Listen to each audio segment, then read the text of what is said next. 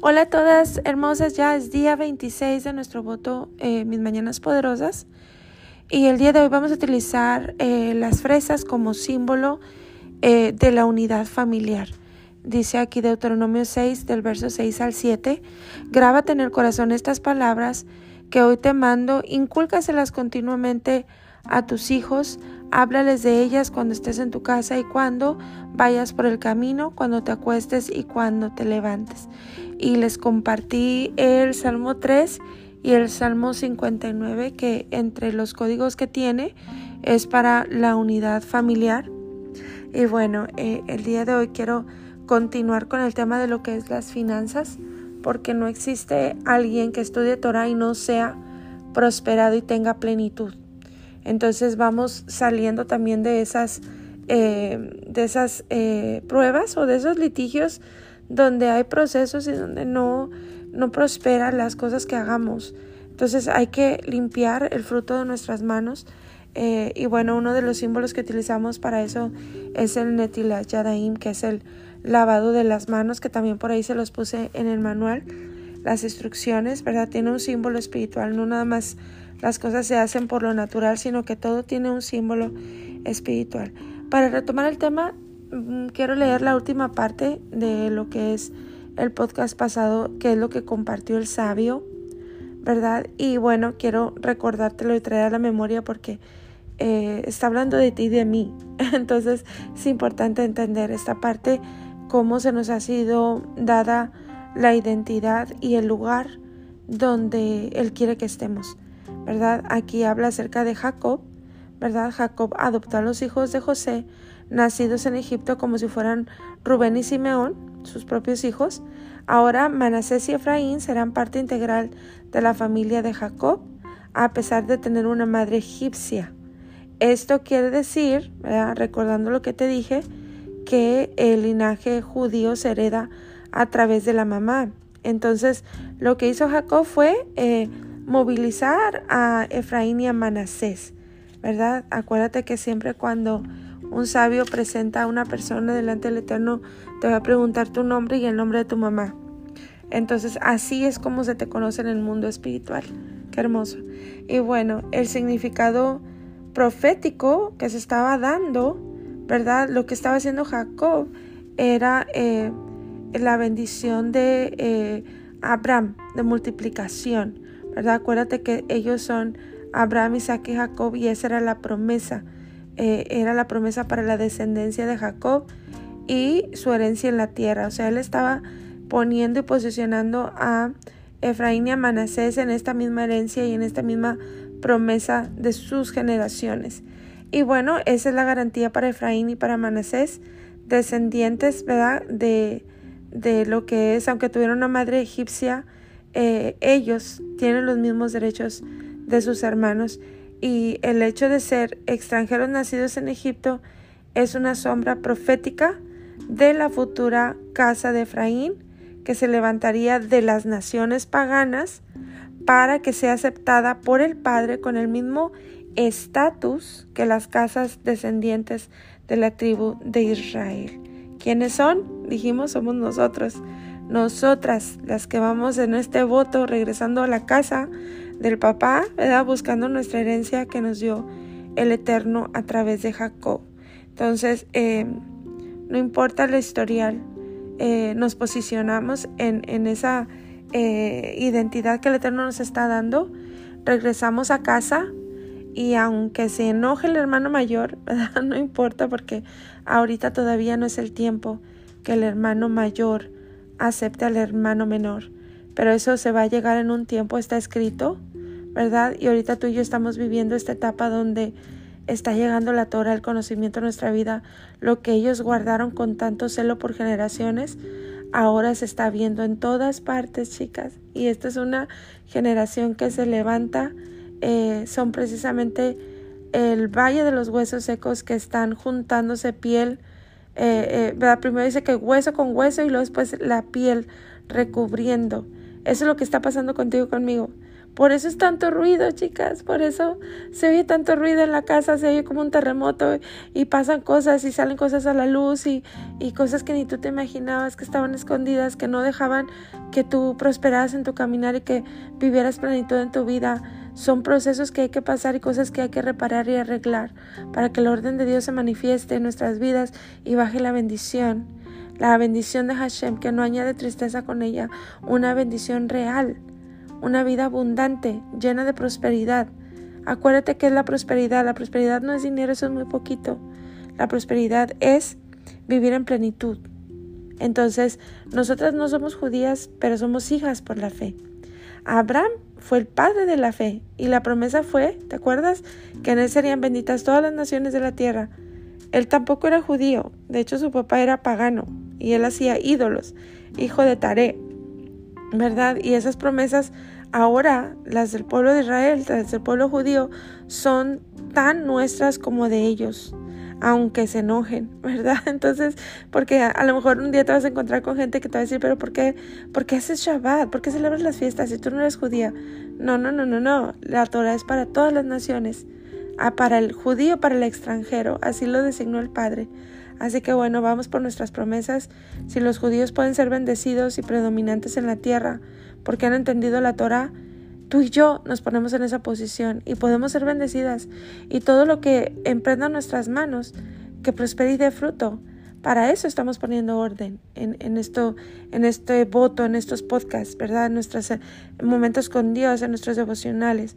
Entonces, eh, nosotras no somos judías, pero nuestro Mesías fue judío y vivió como judío y le seguimos a él y desatamos las promesas no solamente para nosotras, sino para nuestras generaciones, para tus hijos, tus nietos y los hijos de tus nietos y todos los que vengan. ¿Por qué? Porque hay una mujer como tú que se paró y se posicionó. Qué hermoso, ¿verdad? Gálatas 6:28, ¿verdad? Dice la palabra de Dios. Déjame te lo te lo busco porque está hablando acerca también de esta parte donde el Eterno dice que ya no hay judío ni griego, ya no hay esclavo ni libre, ni hay hombre ni mujer, porque todos somos uno en Él. Entonces se cumple la promesa y se cumple la palabra en nuestras vidas, ¿verdad? Dios nos ama y Dios quiere que eh, tengamos bendición. A veces pensamos, confundimos mucho las cosas. Hay gente que dice, no, estoy bien prosperado, tengo mucho trabajo, no tengo tiempo, estoy, tengo muchísimo trabajo. Bueno, tampoco eso es bendición, porque eh, el Eterno no, no quiere que estés esclavizado del trabajo que no tengas tiempo ni de disfrutar a tu familia. Todo tiene que ser en balance y teniendo plenitud en todo lo que haces. Eh, y bueno, pues vemos el ejemplo de Yeshua. Yeshua era un hombre prosperado, ¿verdad? No es cierto eso, eso es cosa de la religión, de que solamente eh, la humildad se traduce como pobreza. Eso no es así. Yeshua tenía eh, apoyo en su ministerio, tenía mujeres que sostenían su ministerio y él era un hombre desprendido, ¿verdad? Pero realmente el Eterno eh, pagaba impuestos, ¿verdad? El Eterno vivía bien. Y también cuando dice que él no tenía dónde recostar su cabeza era porque en ciertas palabras él estaba diciendo todo lo que yo tengo no es mío. Como, como dependiendo del eterno totalmente y eh, desprendido de las cosas materiales. Y eso es lo que tú y yo tenemos que entender. Porque de otra manera, em, si entra la avaricia, ¿verdad? La avaricia roba las bendiciones. Entonces nosotros tenemos que entender porque el día que el Eterno nos bendiga, ¿verdad? Que eso va a pasar si tú sigues adelante, prosperando, caminando, reparando.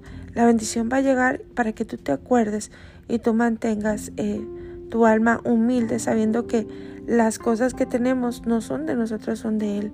Son, somos mayordomos de lo que tenemos. Pero Yeshua tenía, eh, de hecho, su manto era hermoso, por eso se lo rifaron. Él, él vivía bien, no era un hombre Em, que no era próspero, ¿verdad? Entonces, bueno, em, vamos viendo toda esa parte. En Deuteronomio 28 hay una lista de bendiciones por la obediencia y maldiciones por la desobediencia. Entonces, vamos tumbando las fortalezas, ¿verdad? Las fortalezas de nuestra mente, porque eso es lo que el oponente quiere, que nosotros tengamos fortalezas en nuestra mente porque esas les ayuda a Él para resistir los planes del Todopoderoso con nosotros. Entonces, em, tenemos que ser muy avisadas. Eh, ciertamente hay procesos que el Eterno trae en nuestra vida y hay que pasar, pero checa muy bien que ese proceso venga de parte de Dios, que no sea un proceso que estás pasando donde se te está robando la bendición a tu vida y tú no sabes por qué ni por dónde.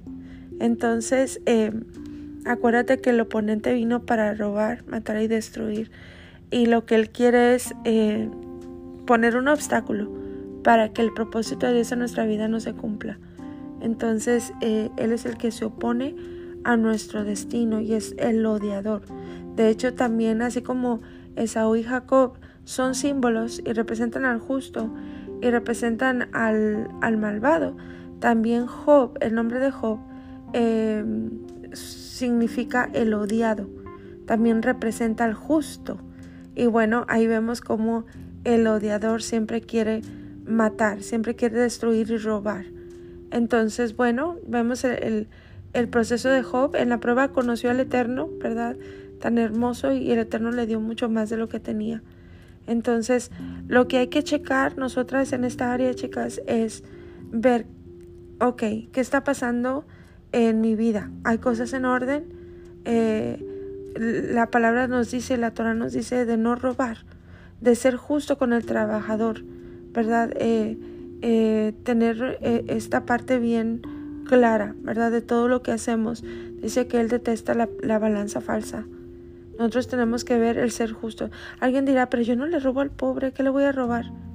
Bueno, si tú eres de las personas que pides tampillas y no necesitas la comida, realmente porque tú trabajas, eh, entonces le estás robando al pobre, porque estás agarrando provisión de alguien que realmente sí lo necesita. ¿Verdad? El, pagar tus taxas, el ser justo con la gente, ¿verdad? El pagarle a tiempo. Si tú tienes un negocio, dar un pago justo, ¿verdad? Porque eso es importante y aunque tú hagas eh, y aunque tú hagas cabanots, no van a funcionar si no hay orden, ¿verdad? La palabra dice en Deuteronomio, nos habla muy claro acerca de este mandamiento de no robar. Entonces hay muchas maneras de robar, chicas. Y nosotros tenemos siempre que eh, estar checando nuestro corazón porque el corazón es engañoso. Eh, acuérdate que en la palabra viene eh, lo que son los códigos. Entonces cualquier cosa que nosotros cerramos en los códigos va a pegar en nuestro hogar. Deuteronomio 5.19 dice no hurtarás. Robar es un delito, ¿verdad? ¿Contra quién? Contra el patrimonio Em, de alguien y también apoderarse de los bienes ajenos. Eso es robar. Robar hay dos maneras, robar con violencia o con intimidación. ¿Qué es la intimidación? Es, es el acto de hacer que otros hagan lo que tú quieres a través del miedo, ¿verdad? Entonces hay que eh, examinar el corazón, chicas. Por eso Moisés desgonzó los 613 mandamientos para que no haya una excusa de que no entendí de que yo no sabía, no, sino más bien hay que estudiar la escritura porque el ignorar no te hace exento de la consecuencia. Entonces dice aquí, mira, te voy a leer Proverbios 6:30 al 31, dice, no se desprecia al ladrón si roba para saciarse cuando tiene hambre, pero si es sorprendido, pagará siete veces. Tendrá que dar todos los bienes de su casa. Ok, esto no es opcional y no es físico, cuando una persona roba, ¿verdad? Porque tiene hambre, pero si es sorprendido, siete veces va a pagar. O sea, se le va a robar, eh, más bien se le va a quitar. La consecuencia es que pague siete veces lo que agarró y también todos los bienes de su casa. O sea, directo a la ruina. Es como, como si te estuvieran diciendo, una persona que roba se va a ir a la bancarrota, aunque no te declares físicamente. Eso es algo que se va a vivir. Y esto está escrito en la escritura, ¿verdad? Proverbios 6, 30 al 31. Aunque los humanos no se den cuenta, bueno, hay ojos espiritualmente que te ven todo el tiempo, tanto, tanto de Dios que no nos podemos esconder de Él, por eso el principio de la sabiduría es el temor a Él, y también de los malos y de los buenos, espiritualmente hablando. Así que bueno, este, acuérdate, ellos conocen hasta dónde te pueden tocar, dependiendo del derecho legal que tú le has dado. Así que bueno, si eres un jefe o dueño de negocio, eh, pero no eres justo, o abusas de tu posición como su jefe y no pagas lo correcto, eh, ni creas que el Eterno te va a bendecir, ni creas, ¿verdad? Si eres eh, una persona orgullosa, que cuando tuviste dinero humillaste a los demás, bueno, ahí es donde entra la ruina, esa es la puerta. La avaricia no puede existir en nosotros si queremos la bendición que no añade tristeza con ella y si queremos la prosperidad de Dios, la paz de Él, ¿verdad? En todos nuestros negocios, en todo lo que emprenda nuestra mano. Entonces, el, eh, hermoso eterno nos bendice, pero eh, recuerda siempre que eh, bien plasmado en tu corazón que lo que tú tienes no es tuyo, es de Él, y tú eres simplemente un mayordomo. Y bueno, acuérdate de esa parte y que la prosperidad no es dinero, la prosperidad es plenitud. Entonces hay que checar bien esas áreas, ¿verdad? eh, porque hay que hacerlo antes de plasmar cualquier cosa, tú revisas y canalizas, para que nada impida que el Eterno materialice en tierra lo que queremos eh, plasmar en, los cielos, lo que estamos haciendo. Y bueno, ahí en, en, el, en el link de este día, en el día 26, ahí en el grupo de Facebook, ahí les puse un código, es un código eh, para la prosperidad. ¿Qué es un código? Bueno, los códigos bíblicos son a través de las letras hebreas para que lo coloques en tu casa, lo puedes imprimir, poner en un cuadrito y ponerlo ahí, ¿verdad? ¿Qué es un código? Es un verso bíblico em, con letras hebreas, ¿verdad?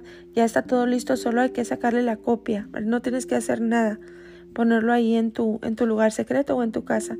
Y cuando lo tengas, pues lo pones, ¿verdad? No hay que no hay que venerarlo, no hay que orar, ni nada de eso. Es solamente un símbolo que plasmamos en casa eh, y es la palabra de Dios, así como se colocan las mesuzas, ¿verdad? que dice que las colocarás en, las puertas, en los dinteles de las puertas, en los postes, ¿verdad? En tu casa, en las paredes. Bueno, em, ¿qué más hay que hacer? Bueno, limpiamos los aires. Entonces ahí tenemos que ser muy transparente con Dios porque las finanzas no van a llegar si hay una atmósfera de pleito en la casa, ¿verdad? No va a llegar la bendición del Eterno si hay algo en desorden. Por ejemplo, si el, esposo maltrata a la esposa, hay un código, ¿verdad?, que dice que mientras que él maltrate a la esposa, sus oraciones tienen estorbo. Entonces, olvídate que el código ni que nada va a pasar. ¿Por qué? Porque se necesita que tu esposo te honre, ¿verdad? Pero también se necesita que tú te sujetes. ¿Verdad? Que Él te respete y te honre, te trate con delicadeza, ¿verdad? Pero tú te sujetas a tu esposo como conviene a quién? A Dios, ¿verdad? Entonces, si tú no lo respetas, ¿verdad? Si, si Él cuando le va bien, tú eres una persona que malgasta el dinero eh, irresponsablemente, ¿verdad? Bueno, mm, el Eterno no va a bendecir porque hay un saco roto. Entonces hay que ordenar nuestro hogar, ¿verdad? Acuérdate, no quiere decir que seamos perfectos, eh, el justo peca, pero el malvado, eh, el pecado es, su estilo de vida. Hay una diferencia, ¿verdad? Entonces, em, hay que checar esta parte, ¿verdad? Porque eh, muchas veces nos acostumbramos a vivir de una manera incorrecta y bueno, cuando la conducta se hace un hábito, eso se convierte en una fortaleza dentro de nuestra mente y eso es lo que hay que romper. Entonces vamos eh, rompiendo fortalezas mentales, ¿verdad? Y bueno, después de hacer todo eso, entonces ahora sí eh, puedes imprimir ese código y también utilizar el Salmo 102, ¿verdad? Y con esto le estamos pidiendo al Eterno una nueva oportunidad. Entonces, em, vamos a, utilizar ese código, ¿verdad? Que el código es como si fuera una llave que abre una puerta. Em, el símbolo de lo que estamos hablando para representar eh, es lo que dijo Yeshua, ¿verdad? Eh, que sí dice que lo que atares en, en, la tierra será atado en los cielos y lo que desatares en la tierra será desatado en los cielos. Eso es lo que hacemos con los símbolos, estamos plasmando. Entonces, em, todo lo que hicimos se representa en ese código. La oración, la intención, ¿verdad? El limpiar la atmósfera, el pronunciar el Salmo 102 que es el salmo que vamos a utilizar. Acuérdate que los salmos son como balas para los que conocemos la escritura, ¿verdad?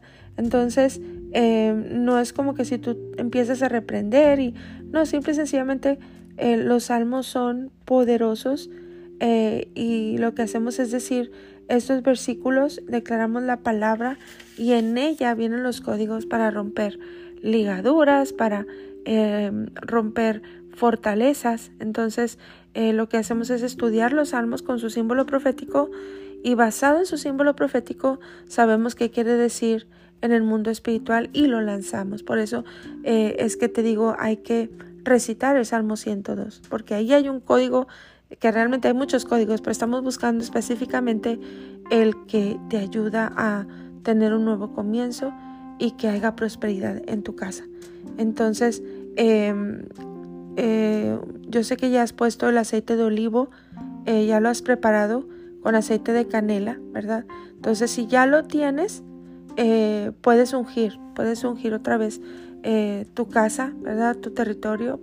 Y bueno, en esta ocasión, para esto que vamos a hacer, vamos a utilizar una vez más el Salmo 1, el Salmo 1 del verso 1 al 3, pero vamos a utilizar la gematría. Entonces lo vamos a dividir en... Ah, vamos a utilizar Salmo 1, déjame, te lo pongo para que tú lo anotes. Ahí donde estás, anota en tu diario para que puedas tener cómo se va a hacer. ¿verdad? Vamos a utilizar del verso 1 y puede que hasta el verso 6. Entonces también vamos a utilizar la, la gematría. Eh, vamos a buscar el número 10, pero primero vamos a plasmar el número 7. Entonces, ¿qué es lo que vamos a hacer? Vamos a leer el verso 1. Eh, ¿Cuántas veces? Vamos a leerlo eh, tres veces. ¿verdad? Hasta esta parte donde dice, bienaventurado el varón que no anduvo en consejo de malos, ni estuvo en camino de pecadores. Hasta esa parte tres veces. Y luego después vas a decir una sola vez, ni en silla de escarnecedores se ha sentado. Si tú eres una persona que sí se ha sentado en silla de escarnecedores, que has comentado, has eh, chismeado, ¿verdad? Ahí en, este, en esta parte donde tú te detienes, ¿verdad? Y confiesas tu verdad y le pides perdón al Eterno para reparar esa parte y aplicas lo que es eh, Deuteronomio 6.6, ¿verdad? Entonces eh, haces como una parada ahí para decirlo una sola vez, ¿verdad? Hay que poner en orden. Acuérdate, estamos poniendo orden. ¿Para qué? Para que tú em, cuando hagas tus segulots no haga estorbo. Entonces después sigues tres veces, eh, dice, sino que en la ley de Hashem está su delicia y en su, en su ley medita de día y de noche. Esa parte lo vas a decir tres veces más y ahí tenemos ya el siete, ¿verdad? Entonces leemos una sola vez el siguiente verso que es, será como árbol plantado junto a corrientes de agua, que da su fruto a su tiempo y su hoja no cae, y todo lo que hace prosperará una sola vez. Y luego una sola vez el siguiente verso, que es el verso em, siguiente, dice, no así los malos, que son como el tamo que arrebata el viento. Ese lo vamos a decir una sola vez. Y también el verso 5 que dice, por tanto no se levantarán los malos en el juicio, ni los pecadores en la congregación de los justos. Y ahí ya tenemos el número 10, que es el número de lo completo, ¿verdad? Eh, ¿Por qué nos detenemos en el verso 5? porque la gematría es el número de la misericordia. Ahora, si, si necesitas el número 6 porque hay un pecado oculto respecto a finanzas, bueno, entonces ahora sí pronuncias el verso 6, que es porque, porque Hashem conoce el camino de los justos, mas la senda de los malos perecerá. Ese lo vas a decir si acaso necesitas arreglar algo oculto y te pones a cuentas. Acuérdate que todo lo que hacemos lo hacemos con fe, ¿verdad? Porque si no lo haces con fe, ni hagas nada, porque no tiene caso, no me vas a perder el tiempo. Pero bueno, esto es lo que vamos a utilizar y em, utiliza el Teilim 102. Búscalo en YouTube eh, y ponlo así, Teilim, T-E-H-I-L-I-M Teilim 102. Lo puedes poner, lo lee el Hassan, ¿verdad? O está cantado. Hay de muchas maneras como está el Salmo 102 y ese lo puedes poner a todo volumen para que llene la atmósfera de tu casa. Eh, y bueno, esa es la, la segula para este devocional. Entonces ahí te dejo en tu lugar secreto para que vayas avanzando y quiero concluir este podcast con la oración del el día de hoy del Sidur. Dice, sea tu voluntad eterno, Dios nuestro, y Dios de mis ancestros, que tengas compasión y misericordia de mí, y que actúes con gran bondad hacia mí, al concederme hijos que cumplan tu voluntad y se dediquen a tu Torah con motivos puros, que ellos irradien Torah por el mérito de estas velas de Shabbat, tal como está escrito, pues el precepto es candela y la Torah es luz, y también ten compasión y misericordia de mí, esposo, y ahí mencionas el nombre de tu esposo, y el de su padre, y concederle una larga vida y años de paz con bendición y prosperidad, y ayúdale a cumplir tu voluntad con integridad, que así sea tu voluntad, que la dulzura del Eterno nuestro Dios esté sobre nosotros y la obra de nuestras manos, que Él establezca para nosotros la obra de nuestras manos, que afirme, que sean aceptables la expresión de mi boca y la meditación de mi corazón, delante de ti, Eterno, mi roca y mi redentor. Esta es una de las oraciones que hacemos al encender las velas en Shabbat. Y bueno, un abrazo entonces chicas, nos vemos en el siguiente podcast y seguimos avanzando. Quedan tres días más, así que bueno, a ver qué podemos abarcar porque hay mucho que conquistar todavía. Un abrazo chicas, nos vemos, eh, nos vemos en el chat o nos vemos en el siguiente podcast. Bendiciones.